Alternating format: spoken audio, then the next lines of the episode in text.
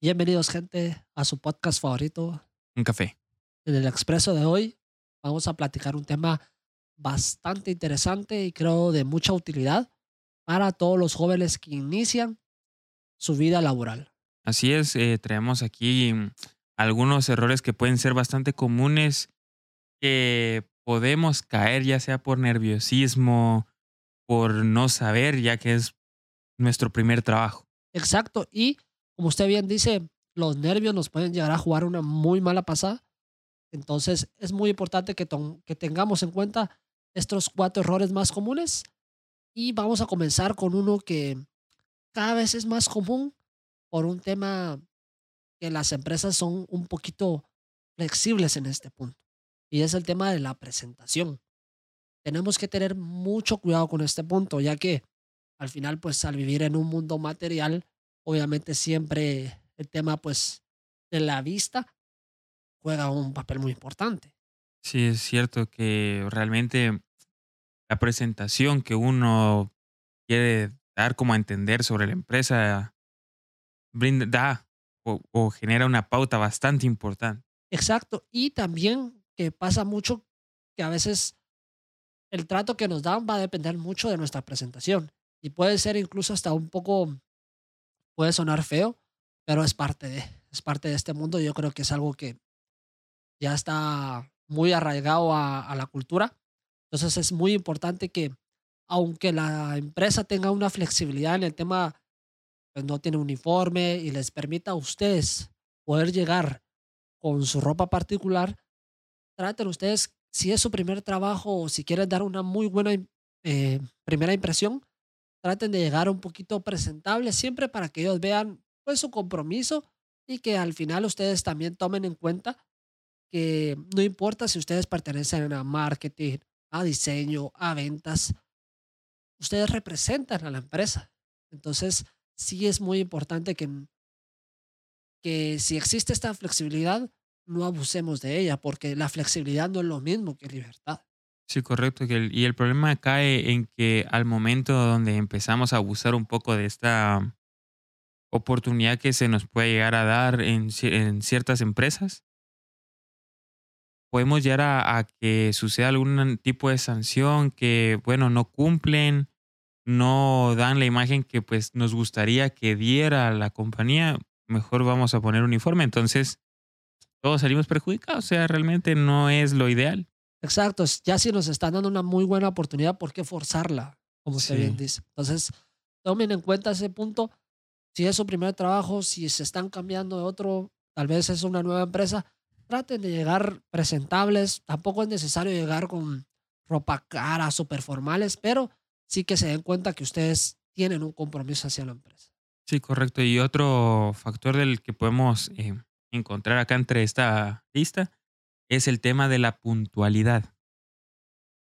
Realmente esto es lo que más habla sobre nosotros. El tema de la puntualidad, porque nosotros tenemos que cumplir con nuestro compromiso que tenemos hacia la, a la empresa. El llegar tarde da una mala impresión. Eso dice lo que somos. A veces uno cree que mm, es fácil poder justificar las llegadas tarde. Ay, eh, perdón, solo fueron cinco minutos o un minuto, pero es que realmente uno tiene que cumplir con su horario, porque si las demás personas bajo posiblemente las mismas condiciones pueden llegar temprano, uno no. Y como usted bien menciona, tal vez al principio son cinco minutos, pero luego se me van a hacer 20, 30. Y peor si, por ejemplo, la empresa empieza a dar ese como, perdón, va, no te preocupes, porque no le va a pasar. Y si al ver de que varias veces que se ha repetido me han perdonado, ¿por qué detenerme a, bueno, si cinco minutos tarde que venga, no me dicen nada, entonces, pero ¿por qué seguir cayendo eso? O sea, tal vez de repente a uno lo están estudiando, mm, falta de compromiso, o sea, aquí a la próxima, adiós. Sí, ah. y ven también que en un futuro, si usted quisiera crecer en esa empresa, ¿cómo van a confiar, como usted bien dice, en alguien que en algo tan simple como cumplir el horario no lo ha logrado. Sí, hay falta de responsabilidad. Otro, bueno, algo que es de mucha importancia con el tema de la puntualidad es el poder este, levantarse temprano, porque eso es creo yo que parte de lo que genera que uno llegue tarde es eso, que a uno le agarra la tarde. ¿Y por qué sucede esto? Porque nos desvelamos, no descansamos lo suficiente. Uno no puede em, rendir igual. O sea, porque, ay, bueno, estoy viniendo a tiempo y yo rindo bien, estoy cumpliendo. No, porque si uno llega cansado, no tiene el mismo fruto que podría ser cuando uno descansa. Entonces es de, de, mucha importancia el descansar para poder rendir en, su día a día. Otro factor que influye en tema de la puntualidad es el tema del tráfico. aquí en Guatemala es bien sabido de que en las mañanas y cada día más se va complicando muchísimo el tema del tráfico. Entonces, Un tema bastante serio. Tenemos que empezar a, a, valorar el tiempo con el cual podemos eh, tener como cierto colchón para poder llegar a nuestro lugar de trabajo, reuniones, a donde sea. O sea, realmente uno no puede confiarse en, ¿cómo podríamos decirlo? Como tiempos eh, previsualizados o estimados que nos puedan dar ciertas aplicaciones. Porque si ahí dice, en media hora llegas, entonces decir, ah, bueno, entonces yo salgo a esta hora, yo sé que llego y no es así. Ah, o sea, el tráfico puede ir variando. Accidentes. Accidentes, pues el, tema ambiental. También. El no, el no haber revisado su carro, porque quien quita se le pincha una llanta, se le calienta. Dejar algo por ir corriendo. También, o sea, muchos factores pueden influir en llegar tarde. Entonces, tampoco hay que confiarse del todo en este aspecto, ¿verdad? Sí, un tema muy, muy presente hoy en día. Yo creo que muchos de los jóvenes jugamos con, con el tiempo demasiado y por algo también nos dicen muchas veces que, que nosotros somos una generación que, que, siempre llega tarde. Entonces, sí hay que tener cuidado con ese aspecto. Y amarrado algo que usted mencionaba muy importante, el tema del descanso. Creo que va amarrado a este tercer punto que vamos a platicar, que es el tema de no preguntar o no realizar las dudas a tiempo. Entonces, se sabe que este aspecto es muy importante porque si no realizamos las preguntas a tiempo, esto nos puede significar un gasto de trabajo o se nos pueden complicar muchísimos temas, ya que algo que pudimos haber resuelto en un par de minutos lo vamos a terminar resolviendo hasta en días. Yo recuerdo que mi abuelo muchas veces hacía la broma de más vale burro un momento que toda la vida. Cuando a uno Mucha razón. Exacto, cuando a uno le dicen, mira, aunque todos los del colegio se burlen de que estás preguntando mucho y todo eso, es mejor resolver esa duda que ya en el examen, decían. Sí, porque al final, después, por andar como con las dudas, a última hora ya no podemos o sea, ya no nos da ni tiempo de aprender a hacer las cosas, lo hacemos toda la carrera y queda mal. Y malos resultados. Entonces, debe haber un compromiso hasta con eso también. Cuando, como bien comentado usted, si no resolvemos estas dudas a tiempo, nos va a generar una mala comprensión. Entonces vamos a hacer nuestras tareas mal enfocados. Esto nos va a llevar a una mala autoestima en el trabajo. Si ustedes no logran resolver esas dudas, solo van a ir acumulando el estrés y va a llegar el punto donde ustedes van a creerse incapaces de cumplir con su trabajo. Entonces, no tengan pena, ustedes son nuevos, es su primer trabajo. Créanme que mucha gente se va a sentir muy contenta de que ustedes pregunten. Si no lo hacen, lo van a lamentar después porque se juega una muy mala pasada y habla muy mal de uno. Porque entonces mucha gente dice, bueno, tuviste la oportunidad de preguntar, no lo hiciste, ¿qué pasó? Eso queda peor que, bueno, le hace falta reforzar un poquito en estos puntos. Créanme que es muchísimo mejor preguntar.